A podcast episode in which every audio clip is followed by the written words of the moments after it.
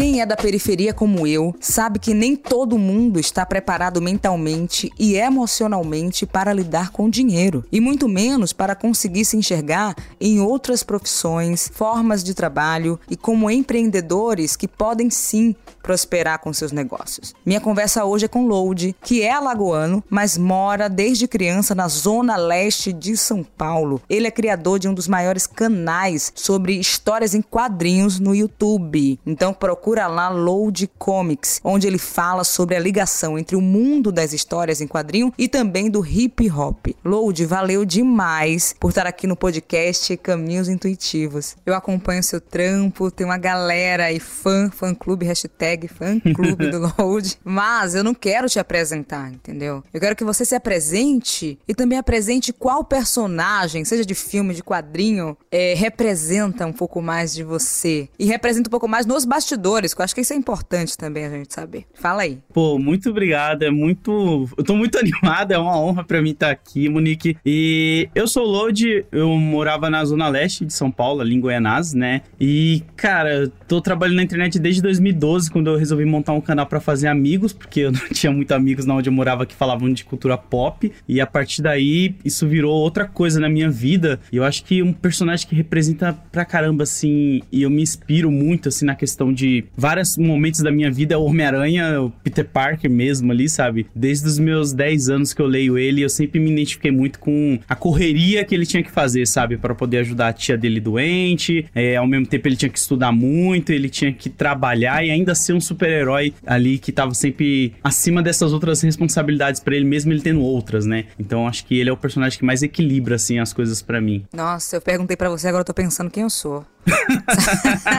não, não sei, vou, vou, vou pensar até o final para ver se aparece algum personagem. Ah, até lá você vai se identificar, até lá você vai. Total. Mas você é de São Paulo mesmo, então? Ou nasceu em outro lugar, depois foi pra São Paulo? Porque assim, eu sou de Salvador, né? Aí vivo pelo mundo agora. E eu quero saber se você nasceu mesmo em São Paulo e na Zona Leste e onde está morando por agora. Não, eu nasci em Alagoas, eu sou alagoano, Arapiraca, mas eu me mudei muito cedo para São Paulo, que meu pai ele veio tentar a vida aqui em São Paulo como muitos, né? E aí acabei sendo criado a vida toda ali na zona leste de São Paulo mesmo, na cidade de Tiradentes, Goianás, ali, aquele meinho ali. Mas agora eu moro na Vila Prudente, eu moro do ladinho da, do metrô Vila Prudente, porque, é, querendo ou não, as coisas elas funcionam mais aqui pro centro, né, de São Paulo. Então, quando tinha evento, quando tinha alguma coisa para me fazer de reunião, eu gastava, tipo, três horas de metrô até chegar na empresa. Né, porque cidade de Tiradentes é longe, né? Eu fui algumas vezes fazer uns trampos lá. É, bem no fundão da Zona Leste. E, e, a, e a paixão por quadrinhos? Você acorda e fala assim, ah, agora eu sou apaixonado por quadrinhos.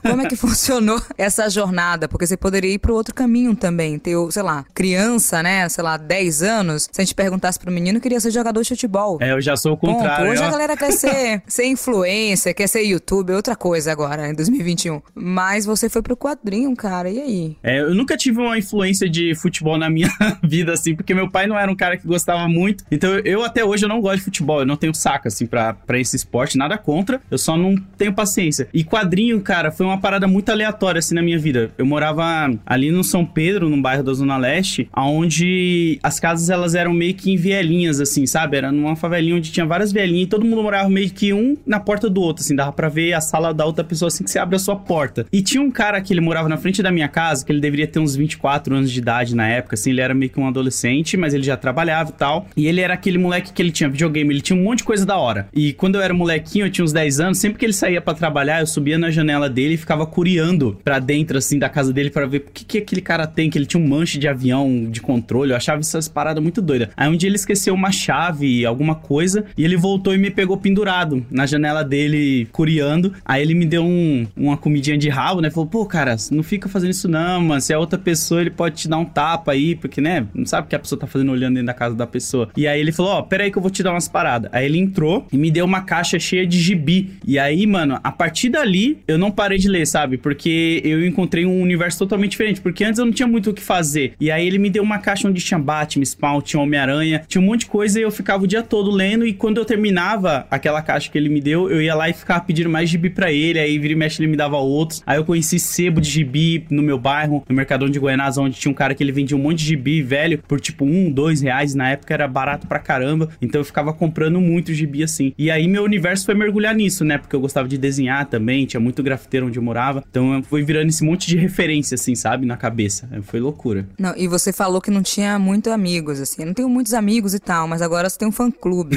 né? E eu faço parte. Uma galera aí, com certeza a galera do Perifacom faz parte, Emicida faz parte, todo mundo faz parte do seu fã-clube, então você tem muitos amigos e é muito amado também. Mas antes de chegar no fã-clube, ser famoso, estourado e tudo mais, você trabalhou com outras coisas ou se dedicou 100% à história em quadrinhos, desenhos e afins? Cara, olha só, eu sou uma pessoa que eu falo pra galera que não segui muito algumas, alguns passos meus, porque quando eu fiz 15 anos de idade, eu saí da casa dos meus pais, né? Eu fui morar sozinho e eu larguei a escola também aos 15 anos. Eu parei na oitava, eu passei da sétima pra oitava, mas eu larguei a escola, porque dentro da minha casa, o meu pai ele sempre falava assim: ah, tem que estudar para arrumar um emprego, tem que estudar para arrumar um emprego. Então, na minha cabeça, quando eu cresci, era um negócio de tipo, ah, eu só preciso estudar para arrumar um emprego, então eu já arrumei um emprego com 15 anos de massa de pastel, pra que que eu vou estudar? E aí eu larguei a escola. A gente não tinha referência de tipo faculdade, ou então, ah, você pode ser isso e aquilo. O discurso era só esse: estuda, arruma um trabalho, vai viver sua vida, sabe? E aí eu larguei a escola cedo, fui trabalhar com massa de pastel até os meus 23 anos de idade, aonde chegou um ponto que depois eu fui trabalhar numa metalúrgica, que era cortando um borracha de caminhão e tal. E aí fiquei bom tempo lá e demorou para viver de YouTube assim, demorou, porque eu comecei em 2012, eu falo que eu passei a viver com o YouTube mesmo em 2018 ali, sabe? Finalzinho de 2018. 2018, mais ou menos. Que o primeiro dinheiro cai, assim, né? Não tem isso de monetizar? É, o meu primeiro dinheiro que caiu, eu tenho ele até hoje aqui em casa, que, eu, que foi do YouTube. Quanto foi? Muitos dinheiros? Não, foi 56 dólares. Hoje em dia deve dar um milhão, né? Aqui no Brasil, eu acho.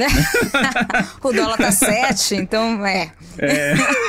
Mas o meu primeiro dinheiro pelo YouTube de monetização de views, eu guardei o cheque, porque na época ninguém botava muita fé, né? Era aquela coisa tipo, ah, você tá aí o dia todo sentado, fazendo nada e não sei o quê. E aí quando chegou eu guardei ele porque eu queria moldurar assim e eu saía mostrando para todo mundo, sabe? Tipo, olha aqui, ó, ganhei, olha aqui. Então, foi até que relativamente. Credibilidade, né? Credibilidade. É. Mas você voltou depois a estudar? Ou falou assim, olha, já tô no corre? Pois é, eu não voltei. Eu... Você sente falta de alguma coisa por ter largado a escola? Olha, eu posso ser muito sincero? Por favor, porque por eu sou uma pessoa muito sincera. Eu, load hoje, eu não sinto falta porque ao mesmo tempo que eu não estudo na escola, especificamente, eu estudo de outras formas, que é quando, sei lá, se eu tenho uma dúvida sobre alguma coisa específica, eu vou lá no Google, leio alguns TCCs que a galera normalmente faz, ou então algumas matérias, Medium pra caramba, e me informo por ali, né? Vejo as coisas. Mas eu sinto falta que eu queria ter aprendido mais aula de história na escola, que era uma coisa que não tinha para mim. E isso eu sinto muita falta hoje em dia, porque eu tenho que acabar estudando sozinho e é meio pesado. Mas eu ainda gosto, sabe? Mas na outra questão, tipo, português, matemática, eu sou péssimo. Mas eu consigo me virar com o que eu sei, então é por isso que eu não sinto essa falta, sabe, da escola. não, total.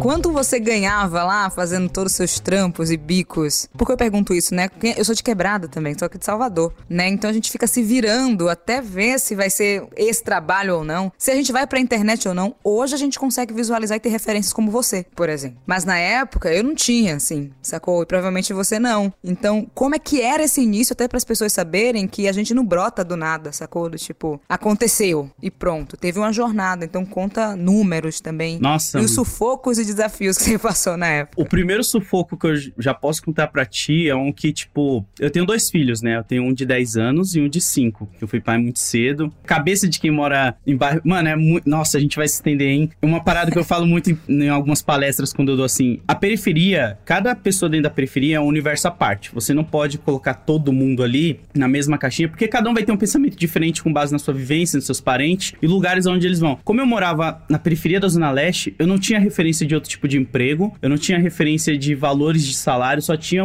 os que rolavam ali no meu bairro. Tanto é que eu parei de estudar e eu fiz, eu tentei fazer supletivo porque eu fui arrumar um trabalho de gari em São Mateus, na EcoUrbs, né, que tinha um centro lá, porque era o salário na época mais alto que tinha pra galera que trabalhava ali na minha área, que era dois mil reais. E, e eu achava, falar, pô, mó boi, né? Eu vou ficar correndo atrás do caminhão de lixo, tacando os sacos, tudo, vai ser da hora. E eu não consegui passar porque eu não tinha o segundo grau completo. Você tinha que ter o segundo grau completo para poder trabalhar de gari. E aí não rolou. Eu trabalhei muito tempo na massa de pastel, onde eu ganhava 950 por mês, até os meus 23 anos, eu tenho 30 agora, né? Tô com 30. Depois eu trabalhei na Metalúrgica, onde eu ganhava 1.100 e cheguei a trabalhar de pizzaiolo também. Eu fiz três anos de pizzaiolo por mil reais. Eu trabalhava numa pizzaria no bairro lá também. Quando eu decidi viver do canal, foi em 2017. Eu já tava ganhando mil reais na Metalúrgica, só que eu era casado e eu comecei a receber muita proposta para fazer palestra, né? Em evento de quadrinho, Comic Con, essas coisas.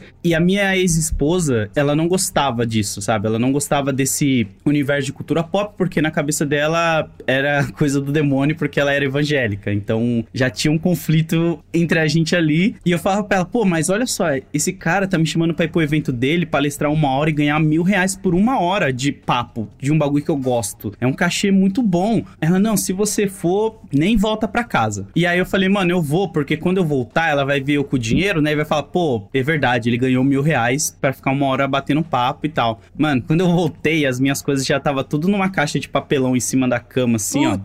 Tudo no esquema. E isso não é porque foi de uma hora pra outra, né? Eu comecei o canal em 2012. Em 2017, eu fiz um monte de palestras, fiz um monte de coisa relacionada à cultura pop. E ela não gostava desse universo que eu comecei a crescer e ganhar um dinheiro. E aí a gente acabou se separando e tal. Mas eu acho que ao mesmo tempo foi positivo pros meus meninos na questão de dar uma condição de vida melhor para eles. Porque hoje em dia a gente. Eles não passam nenhum aperto que eu passava quando eu era mais novo. Então isso me, me agrada pra caramba, sim. E eu continuo vendo eles. Mas é uma das coisas que você acaba sofrendo muito, assim, sabe? E principalmente na questão de monetização, porque, como você falou, ninguém te dá os caminhos das coisas, né? Quando você começa. A galera não, não quer falar nada para você, você tem que ir tudo sozinho. É, não compartilha os bastidores, né? Até para facilitar a vida do outro, minha gente. E você nem tem referência de. Que nem eu, na época que eu comecei, eu não tinha referência de influenciadores negros também, sabe? Eu não via outras pessoas que nem eu via, assim, a galera tudo de influenciadores brancos fazendo contato. Era muito difícil eu ver alguém como eu e falar, pô, cara, você veio do mesmo lugar que eu, da quebrada, você tá ligado como que é, vamos trocar umas ideias aqui e tal. Mano, não tinha, não tinha. E aí eu tinha que perguntar para ou amigos meus que, tipo, que nem a Mikan é uma pessoa que eu sempre cito, ela me ajudou pra caramba no começo, o Evandro do 99 Vidas, eles são os que me ajudaram. Quando eu ia cobrar palestra, eu não sabia quanto cobrar, eu perguntava para eles, ô, oh, quanto que vocês cobram aqui para fazer esse bagulhozinho aqui? Aí eles, ah, a gente tá cobrando X aqui e tal. Porque aí você acaba pegando um jeitinho. Então é muito complicado, mas quando você consegue encontrar as pessoas certas, você consegue ir indo, né? Fazendo as paradinhas. Não, total. E esse universo deveria ser assim. Eu sou uma pessoa que abro assim, sabe? Olha, passei por isso, não inventem arte, essa empresa aí aconteceu isso, isso e isso. Até para as pessoas saberem onde estão se metendo, né? Exatamente. Porque se foi horrível desse jeito para mim, espero que não seja para você. Mas,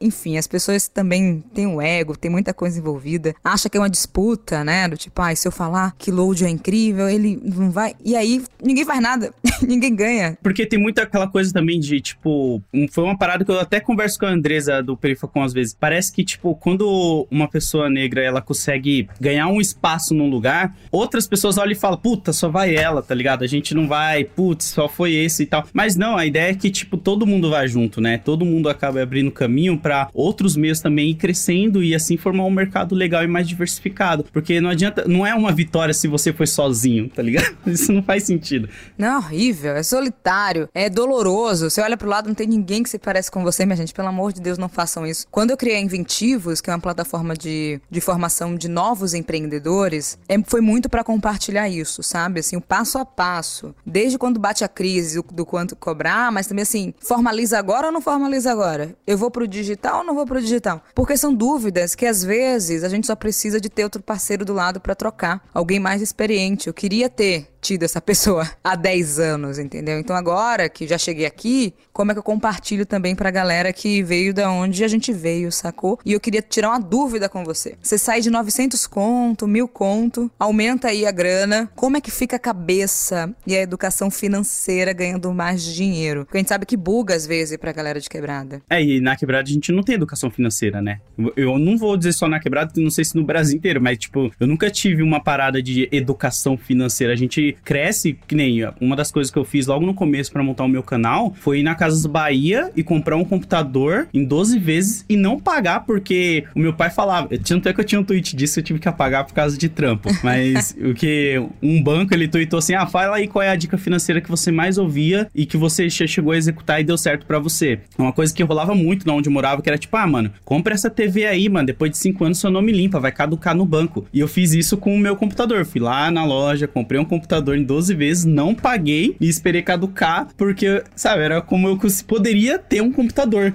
e aí, para mim deu certo, né? Mas eu falo pra galera, não faz isso aí. Mas a cabeça, cara, é uma parada que você tem que tomar muito cuidado, porque eu passei por muita coisa assim que eu acho que acabou me ajudando na questão de. Que é o que eu falo. Eu sempre tive pessoas que acabaram me dando conselhos muito positivos e, tipo, nem todo mundo vai ter esses tipos de amigo. Que nem, pô, quando eu tô com uma dúvida que eu vou envolver um, uma quantia de dinheiro alta, sei lá, eu ligo pro Emicida e falo, pô, cara, tô com uma ideia aqui que é assim investir esse dinheiro. O que, que você acha? Aí ele senta e ele me explica, sabe? Porque, querendo ou não, é legal você conversar com alguém que, tipo, tá mais tempo que você e tá em outro nicho também, né? Tá no nicho dele lá que é maior e aí a projeção dele é outra. E quando eu entrei no Omelete, eu entrei no Omelete no finalzinho de 2019. Eu ainda trabalhava na editora de caminhão, mas eu já tirava um dinheirinho de publi e de palestras. Só que quando eu entrei no Omelete foi onde eu me joguei para realmente só viver de internet. Eu não tinha nenhum outro dinheiro vindo de uma empresa nada a ver fixa, sabe? Que nem era a empresa de caminhão. E lá eu passei a ganhar uma graninha boa, aonde, tipo, eu me mudei, sabe? Eu fui morar lá no, no Jabaquara, do lado da São Paulo Export. Eu passei a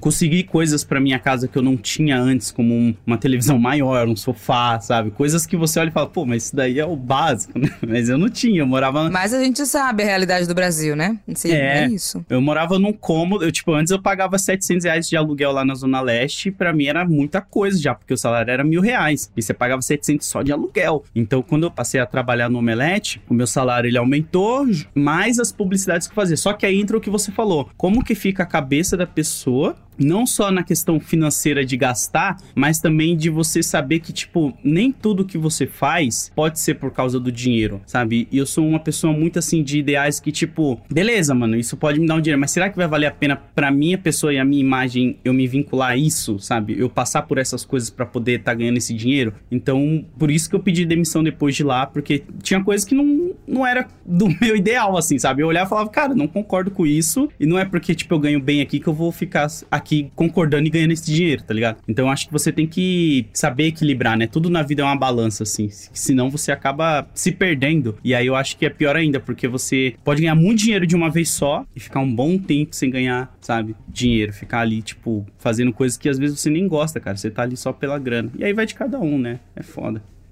não sei se era isso. Não, é isso, assim, mas as pessoas entenderam, quem te acompanha, quem te acompanhava, enfim, entenderam o porquê da sua saída do Omelete, porque tinha uma coisa de, de ser referência ali, né? De procurar ir no canal e querer ouvir você e tudo mais. Como é que ficou essa parte do, dos fãs mesmo, eu acho? Nossa, essa parte da referência foi uma que é muito doida, porque eu nunca, eu sou uma pessoa muito minha, eu não fico dividindo meus problemas com outras pessoas, eu gosto de eu mesmo resolver, né? Eu aprendi isso desde moleque moleque, assim, porque meus pais, eles não eram essas pessoas que iam lá e me ajudavam nessas questões. Então eu sempre aprendi a me virar sozinho. Quando eu entrei no Omelete, veio uma carga de responsabilidade junto, que era tipo o primeiro negro no Omelete sabe? O primeiro apresentador negro. Pô, todo mundo queria estar onde eu tá, porque eu acompanhava o Omelete antes de eu, sabe, trabalhar com internet. Querendo ou não, todo mundo que tá nesse meio da cultura pop quer estar tá em dois lugares, ou no Omelete ou no Jovem Nerd, sabe? Tipo, são dois sites aqui que é tipo, sei lá, você jogar. É o auge, né? Você chegou lá, meu Deus, como é que você chegou no Omelete? É isso. Tem isso do, do pico. E aí eu fiquei uhum. nessa que, tipo, beleza, eu recebi um monte de mensagem da galera falando, pô, Lodi, da hora, eu sou negro, eu me identifico com você, eu também sou da quebrada e não sei o que, é da hora ver um cara como a gente aí.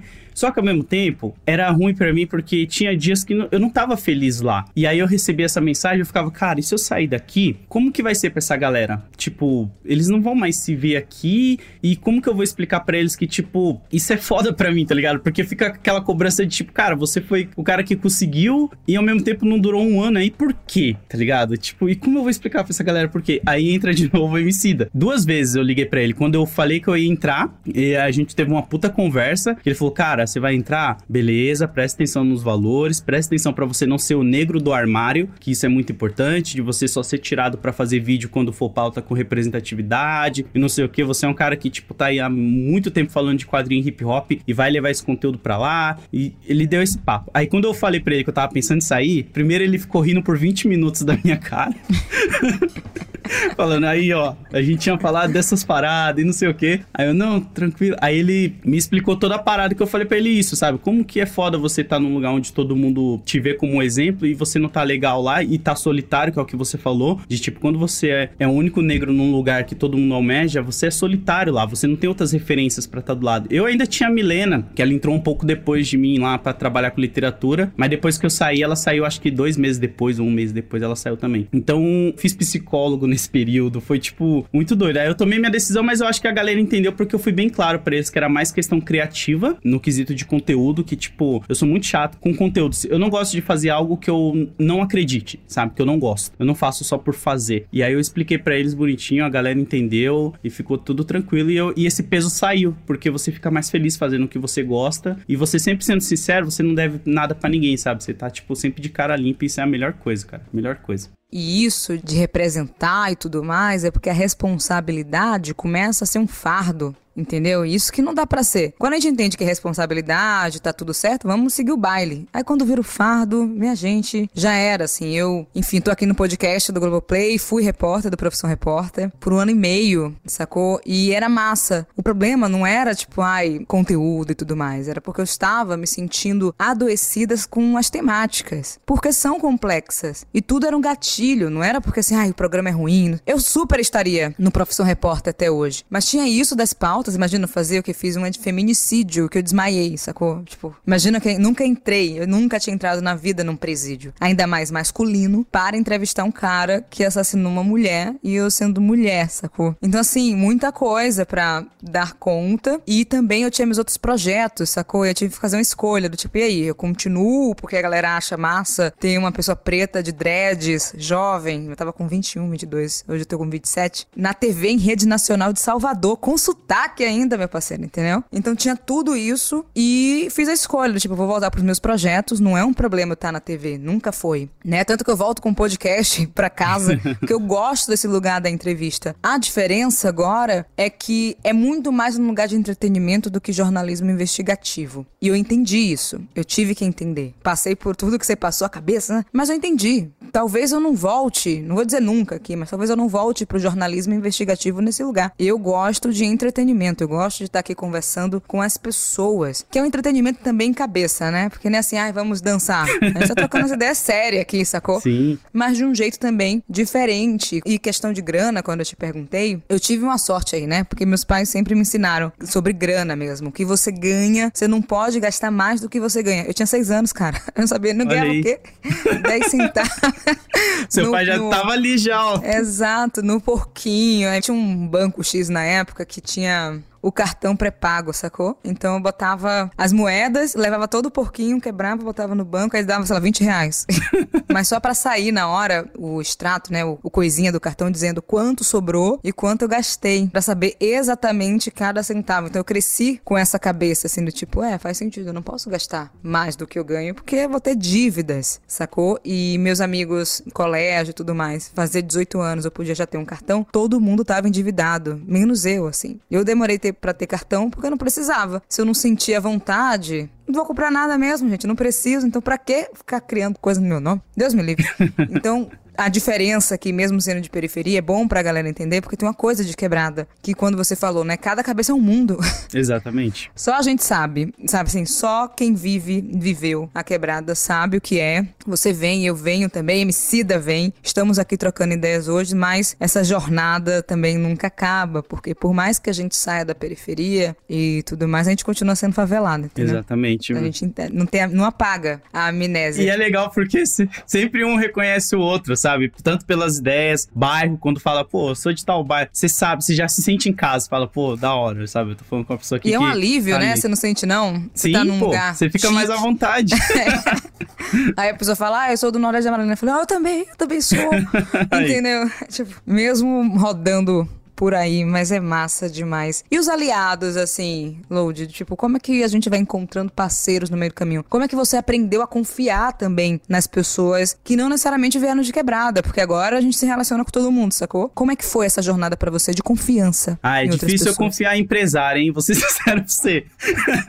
eu não confio muito em empresário, não. Pô, Load, eu sou empresária, Ah, cara. mas você tem um QI a mais aí, tá ligado? É diferente. Eu falo da galera que, tipo, não te conhece, só vê seu número assim e fala, hum, dá pra... Já aconteceu muito, os caras hum, dá pra mim enrolar esse moleque aí facinho, vou, vou jogar um valorzinho aqui, ele vai cair já era, sabe? E, mano, eu passei por uma recentemente. Teve uma empresa que ela entrou em contato comigo por causa que ia rolar o DC Fandom, né? Que é o evento que a DC organiza aqui e tal. Ah, Lodi, a gente é uma empresa que tá em 140 e poucos países, a gente tem não sei quantos sites, a gente não sei o que, não sei o que. Gostaria de convidar você para ficar uma hora no nosso painel trocando ideias sobre as coisas da DC que vai acontecer e não sei o que. Aí eu falei, pô, da hora, que honra receber esse convite, mas quanto que é o cachê? Não, não tem cachê não, é só um convite mesmo aqui de participação. Ah, tá falei, bom. não, não é uma participação, uma hora é uma carga de trabalho aí, cara. Aí ele, ah, do nada, olha, eu consigo arrumar mil reais pra você. Eu falei, não, muito obrigado. Tipo, não por causa do valor. Querem baratear tudo, né? Sim, também achar que a gente é otário. Tem isso. É, e nem foi por Achando- causa do valor que eu recusei, foi mais porque, tipo, se eu tivesse aceitado de primeiro, ele não ia me pagar nada. E aí, quando eu falei, pô, não, não vai rolar, não sei o quê, ah, do nada puxou mil real. Então, pô, mano, você puxou mil real em menos de dois minutos que a gente começou a conversar que não tinha nada, sabe? Então é por isso que é difícil confiar. Mas eu tenho muitos amigos que eu confio pela questão de. Eu tenho um- uma galera que a gente se autoalimenta, assim, na questão de ajudar. As que nem. Eu não aceito todo tipo de trampo, porque eu falo, eu sou uma pessoa muito chata na questão de, tipo, Não, mas eu também. Eu acho que tem que ser seletivo em algumas coisas. Sim. Porque cansa do nosso lado, esgota a nossa criatividade. E o que é realmente que a gente quer fazer, a gente não consegue fazer. É, e é esse tipo de chato que eu sou, que às vezes chega um trampo pra mim, sei lá, ah, falar de evangelho. Vou dar um exemplo aqui, um anime. Pô, eu sei que não é minha vibe, porque eu nunca vi. Eu sei que, tipo, se eu for fazer, eu vou ganhar uma grana, mas eu vou estar mentindo pro público porque eu não assisti a parada, não acompanho. Aí eu vou lá e mando pra, tipo, por exemplo, a Mikan. Falo, ó, no lugar de você me chamar pra esse trabalho, você não quer chamar a Mikan aqui? Ela é uma menina que, tipo, ela conhece mais, ela tá aí mais tempo. Então eu sempre jogo pra outros amigos, assim, trabalhos que eu acho que não tem a ver muito com o meu perfil. Agora, quando tem a ver com o meu perfil, eu vou lá e faço. E aí a gente tem esse grupinho que a gente se autoajuda, assim, sabe? E é sempre a galera firmeza que acaba ajudando pra caramba, que foi o que me ajudou lá no começo, quando eu não era ninguém, no quesito de eu estar fazendo, sei lá, duas palestras só, os caras já chegavam e falavam, pô, esse moleque tem um conteúdo legal e interessante, vamos ajudar ele. O Evandro, a Mikan. Hoje em dia, o Jovem Nerd é um cara que me ajuda pra caramba com a Zagal, sabe? Tipo, mandando coisa, a gente trocando ideia, gravando coisa junto. Então, isso é uma parada que me agrada muito, assim, sabe? De ver que, tipo,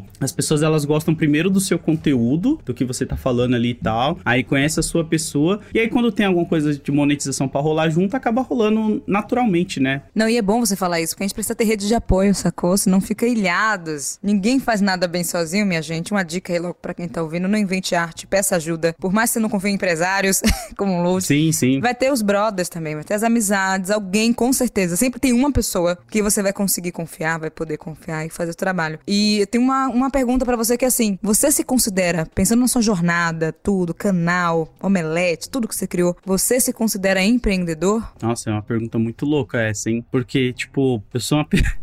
eu não sei. Eu não. É muito doido, porque ao mesmo tempo que eu sei que eu empreendi meu tempo e eu nunca gastei dinheiro com o meu conteúdo. Tipo, eu não sou a pessoa que impulsiona redes, eu não nunca impulsiono, nunca paguei pra impulsionar nada, porque eu gosto de sentir que é orgânico. Se a pessoa gostou, ela tá lá. Então, nunca. Por isso que eu larguei até mesmo o Facebook. Eu não tenho nada lá porque a rede começou a cobrar só pra entregar as coisas, eu larguei. Mas, cara, eu acho que sim. Acho que sim, né? Não tem como falar que não. Eu acho que sim, porque eu acabo fazendo muita coisa. Eu sou uma pessoa que eu não consigo ficar parado. Eu tenho que, que nem eu monto muitos projetos e eu acabo tentando vender esses projetos sozinho ou então por outras pontes assim e tal. Eu creio que sim, porque senão eu não teria chegado até aqui, né? Se eu não tivesse empreendido principalmente tempo, né? E outra coisa que é legal falar, Monique, que eu sou uma pessoa que eu não acredito na famosa meritocracia, sabe? Que tem uma galera que, bom. Pega isso. Yes.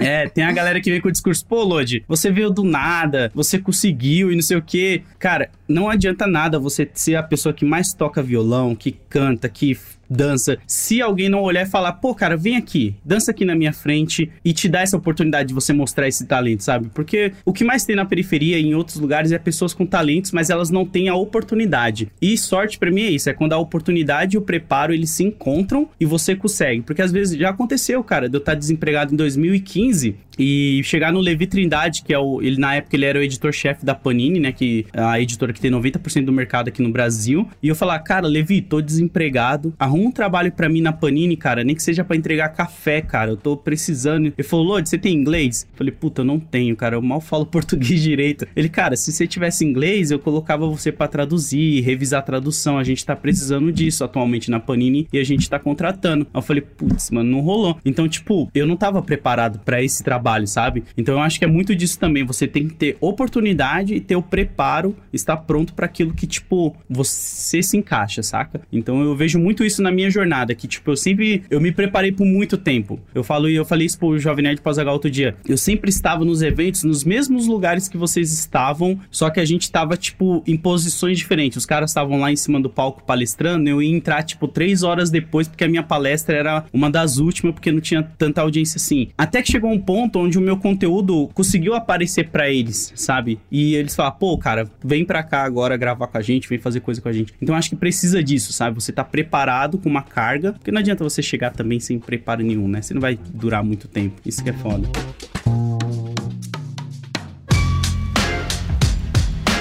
E você falando isso, eu realmente acredito que empreender é exatamente o que você compartilhou, sacou? Porque a nossa imagem, pensa em Brasil, a gente já tem uma imagem equivocada que acha que empreendedor necessariamente é o empresário que vai estar tá na Faria Lima. É esses aí que eu falo pra você que eu não gosto. É esses aí. É, exato.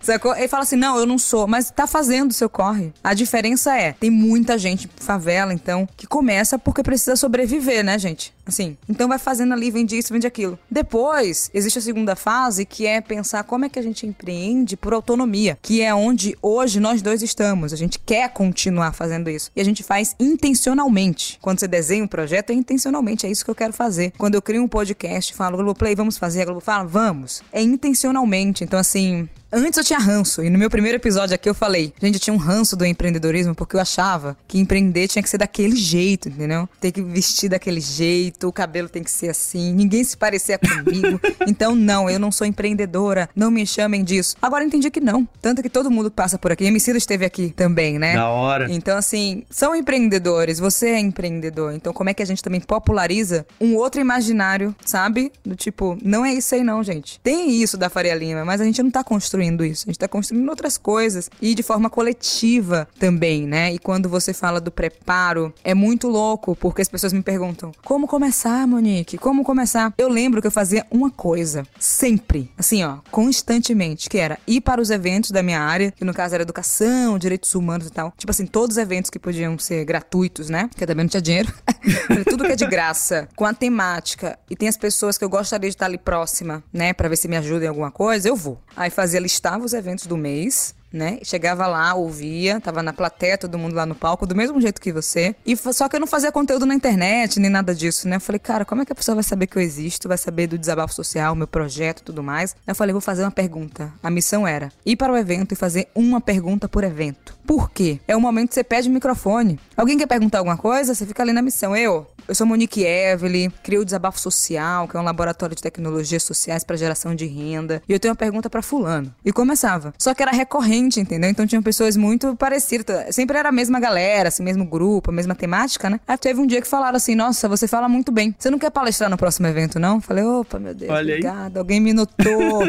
então tem isso de ser também recorrente né? As pessoas acham que a gente brota e tal, mas olha só o que eu fazia, gente, sacou? Eu fazia uma pergunta. E é muito doido que eu tenho certeza que essas pessoas que, tipo, você começou admirando e depois conseguiu chegar no mesmo lugar, elas vão lembrar de você em eventos, sabe, de 2011, falando, pô, eu lembro quando ela ficava aqui, ó, nos eventos, que é o que rola comigo. Eu sempre fui pra Fast Comics, Guia dos Quadrinhos, mesma coisa, é muito doido que é a mesma coisa. Eu ia nos eventos também, só que eu não fazia a pergunta, né? Eu era o cara que eu ia lá entrevistar com a minha câmerazinha, tipo, pô, tá tal quadrinista aí, o que, que você tá achando? Eu entrevistava essas pessoas grandes. E aí eu fui me envolvendo, conhecendo a galera da organização do evento e tudo pra ir criando essa base. É muito doido que é, bem dizer, o mesmo plano, né? Assim, de tipo, tem que estar tá presente realmente, porque quem não é visto não é lembrado. Se você não tá nos eventos, só tá na internet, aí no Twitter e tal, a pessoa não vai saber qual é a sua cara, sabe? Ela não vai lembrar de você. Isso é real. Porque sempre fica parecendo um avatar, né? Parece que a gente não existe. Exatamente. Até a internet, quando cancela a gente, acha que a gente é um avatar.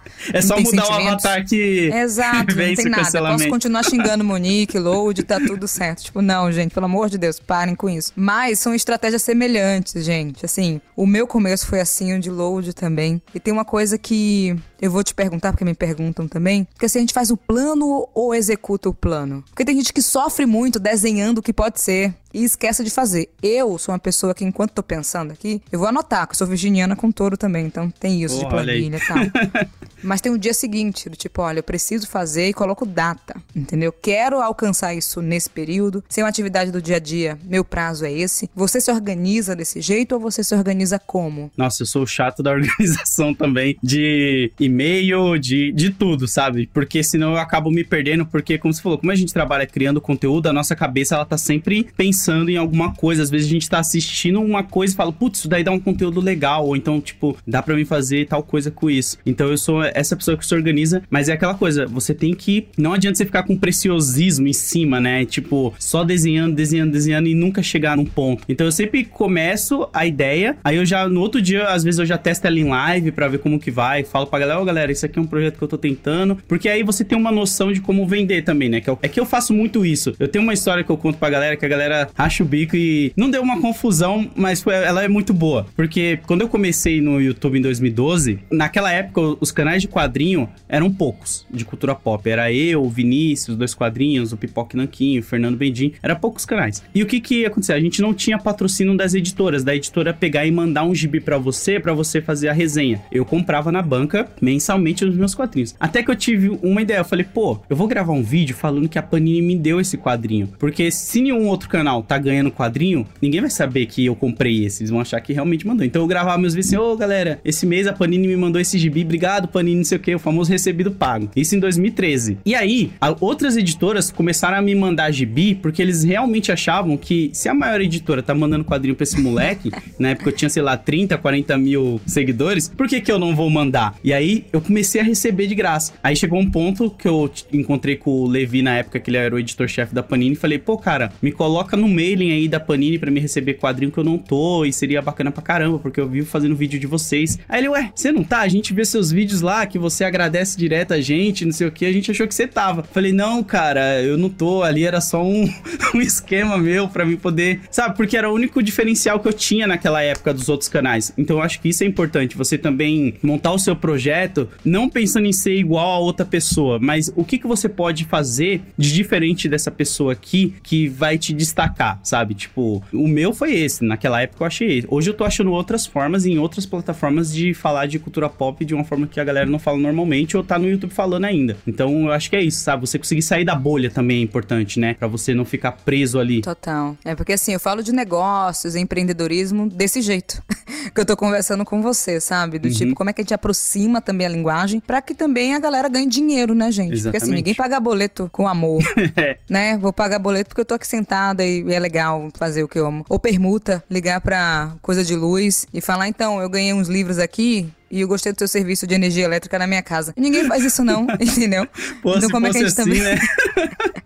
Seria maravilhoso. Várias permutas com tudo dentro de casa. então, esse lugar de pensar formas de fazer diferente é uma dica valiosa, porque assim, como é que a gente cria o nosso próprio momento? Por mais que uma galera, assim como a galera desacreditou de você, desacreditaram de mim. É. Entendeu? Falou, não, você tem que focar nisso aqui. Eu falei, não, mas eu não quero focar nisso, gente. Não sou eu. Isso é você, é o seu sonho, não é o meu. Eu não quero, entendeu? Então, compartilha com a gente dicas de continuar criando, independente se vai ser na sua área, na minha, mas o que a galera pode começar a fazer e exercitar para colocar suas criações nas ruas sem tanto receio, né? Porque a gente tem muito medo de vai, vai dar errado, então não faz. Mas não, sim. Pô, se você... você nem tentou. É, cara, se você nem tentar, como que você vai saber que tá errado? O Mano Brown fala isso, né? O covarde ele morre duas vezes porque ele morre sem tentar. Então você tem que pelo menos ir lá e, jogar, cara, porque você não vai estar tá perdendo nada. Eu sou assim, que nem o, o, meu canal do YouTube chegou um período onde ele não tava tendo muitas visualizações, né? O YouTube não tava entregando, tava. E ainda mais porque eu fiquei um ano e meio com ele parado, porque eu tava no Omelete e não podia postar vídeo nele, por causa de contrato e tal. Quando eu voltei, eu já falei, putz, mano, preciso pensar em como fazer os meus vídeos de uma forma diferente. Eu vi que o TikTok ele tava crescendo e é uma plataforma que muitas pessoas têm preconceito ainda por causa das danças e outra Só que, cara, é o que eu falo pra galera. Não adianta você olhar e apontar o dedo e falar, ah, lá só tem conteúdo fútil que é dança e tal coisa. Então, você aproveita isso, em vez de você criticar, você fala, beleza, tem isso, eu vou fazer o quê? Vou fazer um conteúdo cabeça e legal para lá. Sim. Porque aí você vai ser o diferente, sabe? Você não vai estar tá dançando, que não precisa necessariamente, hoje em dia tem muitos outros tipos de conteúdo, mas você tá pegando o que você não gosta e falando, beleza, eu não quero fazer isso, eu vou fazer isso aqui, ó, lá, sabe? Porque se você só fica criticando e não cria, aí é pior, né? Porque você não vai para lugar nenhum, você vai estar tá ali só fazendo isso. Mas eu acho que é importante a galera sempre estar tá prestando atenção no, no mercado em que se envolve, porque senão você fica para trás, ver o que que... Eu, não seus concorrentes, que eu não enxergo como concorrente os meus amigos de conteúdo, eu enxergo, tipo, para onde eles estão indo e como que eu consigo, tipo, ir para lá, mas sem precisar fazer a mesma coisa, mas falando do mesmo assunto, sabe? Para não ficar muito repetitivo. Então eu gosto de acompanhar muito o canal gringo, eu acho que tem muito conteúdo gringo que não chega no Brasil, principalmente por causa do inglês, né? Então eu gosto muito de acompanhar e tentar trazer alguns formatos para cá e acaba funcionando pra caramba, mas aí você pega o conteúdo BR, né, para fazer. Então eu acho que é isso, é você sempre estar tá de olho, se informando e consumir coisa que não seja da sua bolha também. Não ficar só, ah, eu falo de quadrinho, eu vou consumir tudo no mercado de quadrinho. Exato. Porque senão você fica com a cabeça travada, né? Você não vai conseguir. Então eu consumo muito comediante, eu, eu gosto de consumir bastante vídeo aula. Tipo, eu pego muito cara que faz texto sobre tal coisa e é tipo, que nem, nem necessariamente precisa ser um texto sobre o Homem-Aranha, mas tipo, como o Homem-Aranha impactou na sociedade na década de 60. E aí o cara dá um contexto histórico ali da década de 60, ali você já tira umas paradas diferentes, sabe? Da ideia. Então eu gosto de ir pra esses caminhos, assim, sabe? Ficar consumindo coisas que não necessariamente são do meu nicho. Não, eu também faço muito isso, né? Porque a galera acha, Monique, indica livros aí que você tá lendo, todo mundo espera alguma coisa de negócio, sabe? Os 10 passos para ficar rico. Sei lá, uns negócios nessa vibe. Eu gosto de poemas, sacou? Eu gosto de ficar lendo coisas aleatórias. Quando são notícias, eu gosto de notícias no mercado da música, assim, porque eu sou viciada em música, é uma coisa que pulsa em mim, sacou? Festivais de música, eu adoro. Não vejo a hora de poder voltar, enfim. Cara, você já viu as entrevistas do Jay-Z sobre negócios? Algumas. Nossa, tem uma frase dele que eu uso muito quando eu tô em reunião, assim, com algumas marcas, que ele é um businessman eu, fantástico pra mim, assim. Ele fala que quando ele foi assinar, não lembro com quem foi, ele foi assinar com alguém, aí ele falou pra pessoa: Eu não sou um homem de negócios, eu sou o negócio. E aí eu falei: Caraca, essa frase é muito boa, mano. Eu gosto muito dela, não sei se você vai gostar dela, né? Que eu não sei como ela é vista. Não, eu gosto muito porque eu sou também. E eu tive que entender. Sabe quando você, assim, percebe que é o negócio, sacou? Mas aí você fica na dúvida, assim, ai, não, vamos outra coisa, vamos pra outro, outros caminhos. E eu fui fazendo isso, porque quando eu queria desabafo, eu tinha 16 anos, eu nem sabia o que eu tava fazendo. Depois deu muito certo, eu tô aqui. Por conta disso também, sacou? E no meio eu criei outras coisas e passei o desabafo para outra galera. falei, gente, tô em outro momento da minha vida. É isso. Só que eu fui percebendo, e meu time também, que assim, olha, Monique, uma do meu time falou assim: na verdade, tudo que você cria tem a ver com você também. Só que a diferença é que você vai chamando muita gente para fazer junto. Mas não deixa de ser Monique Evelyn. Aí eu falei assim, pô, vou ter que aceitar isso, né, gente? Tudo bem, eu não vou fugir mais. E agora a gente tá reestruturando, entendendo que sim, Monique, sem crise, já sofreu demais, a terapia já ajudou. Que bom. Entendeu? Não precisa mais disso. Mas a gente precisa começar a entender esse lugar que somos o negócio. Se for uma decisão também sua, uma escolha sua, ótimo. Se não for, pode ir pra outro lugar, gente. A gente não tá pedindo para você não trabalhar como CLT. Cada um escolhe um caminho, enfim. E aí eu tive que entender, mas foi uma jornada, sacou? Do tipo, ai, não sei, vamos criar outra coisa. Ai, não sei, é, eu sou um negócio mesmo. Tô aqui agora assumindo, assumindo publicamente nesse podcast.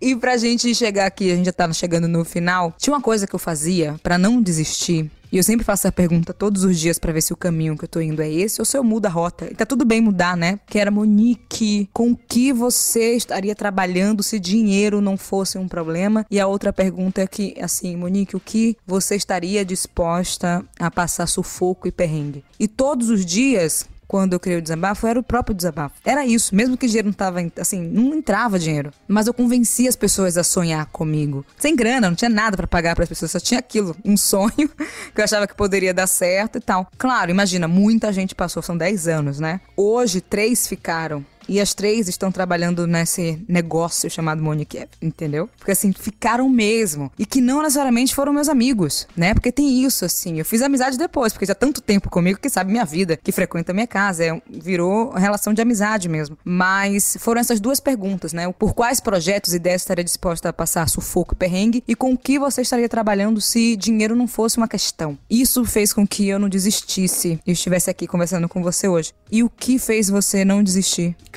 Pode parecer meio clichê, mas eu acho que os meus dois filhos, sabe? Tipo, porque eu passei por tanta coisa apostando em mim, assim, na questão de, tipo, mano, eu vou viver disso daqui um dia, porque eu noto que tem até uma parada. Você falou que foram 10 anos, né, pra sua parada começar a rodar e dar dinheiro. O meu também, cara, eu vou fazer 10 anos. Então foi aqui uns 9, 8 anos também de correria. E existe esse padrão. E meu filho, ele tá com 10 anos de idade agora, sabe? Então sempre que eu arrumava um dinheiro fazendo uma parada muito fantástica, eu lembrava, falava, não, meu filho ele não vai precisar passar pelas coisas que eu passei, sabe? Ele vai dar tudo certo, é isso aqui. Então é muito essa motivação, assim. E eu não sinto vergonha, como eu já cheguei a conversar com alguns amigos meus, tipo, ah, se não deu certo, sei lá, amanhã ninguém lembra quem é o load, deu tudo errado, eu voltaria tranquilo para onde eu vim, lá pra Zona Leste, e trabalharia numa pizzaria ou até mesmo montaria uma, assim. É que tem, eu sinto que tem pessoas que têm vergonha de voltar da onde saiu, como se fosse um retrocesso. Mas eu acho que o lugar de onde eu saí, ele sempre vai estar de braços abertos para mim, porque eu sempre falei muito, sempre. A meus amigos de lá eu mantenho até hoje, é um lugar que eu amo muito, a minha Zona Leste. Então eu acho que os meus filhos, e acho que é isso, tipo. Mas é, é aquilo que você falou, você sonhou, você vendeu um sonho. E o KLJ tem uma frase que eu gosto muito: toda realidade, um dia ela já foi sonhada. Então, tipo, você transformou aquele sonho em realidade para outras pessoas que viraram um exemplo. Que nem a pessoa que tá ouvindo agora esse podcast. Eu tenho certeza que tem muito moleque de quebrada, Minas de Quebradinha que tá aí ouvindo, falando, pô, da hora, eu tenho meu projetinho aqui também, tô iniciando. Um dia eu vou conhecer esses dois em algum evento. E vai mesmo, tá ligado? É só não desistir que a gente vai se encontrar e vamos trocar ideia sobre isso. Porque falta essas referências como você, sabe, Monique? Mais pessoas assim que abrem portas para outras pessoas estarem conversando e mostrando que, tipo, é possível. Você não vai conseguir só se você tiver dinheiro, sabe? É importante ter? Uma parcela é. É, é aqueles dois degraus que você consegue pular quando você tá com dinheirinho. Sim.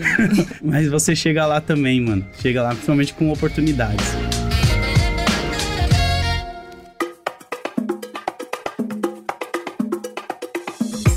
É isso. Se, eu, ó, se a produção deixasse, esse podcast teria cinco horas, entendeu? É mesmo. Porque eu me empolgo também, a conversa tá boa. Mas isso aqui também é um convite pra gente continuar se conectando, conectados, fazendo coisas por aí, que você é massa Sem demais. Dúvidas. Eu faço parte do seu fã-clube. Logo, logo eu tô em Nova Muito York. obrigada. Pode anotar aí, ó. Vamos mudar quebrada Venha. pro mundo. É porque eu nem falei, eu acho, pra galera. É, Eita, gente, eu tô eu- rodando.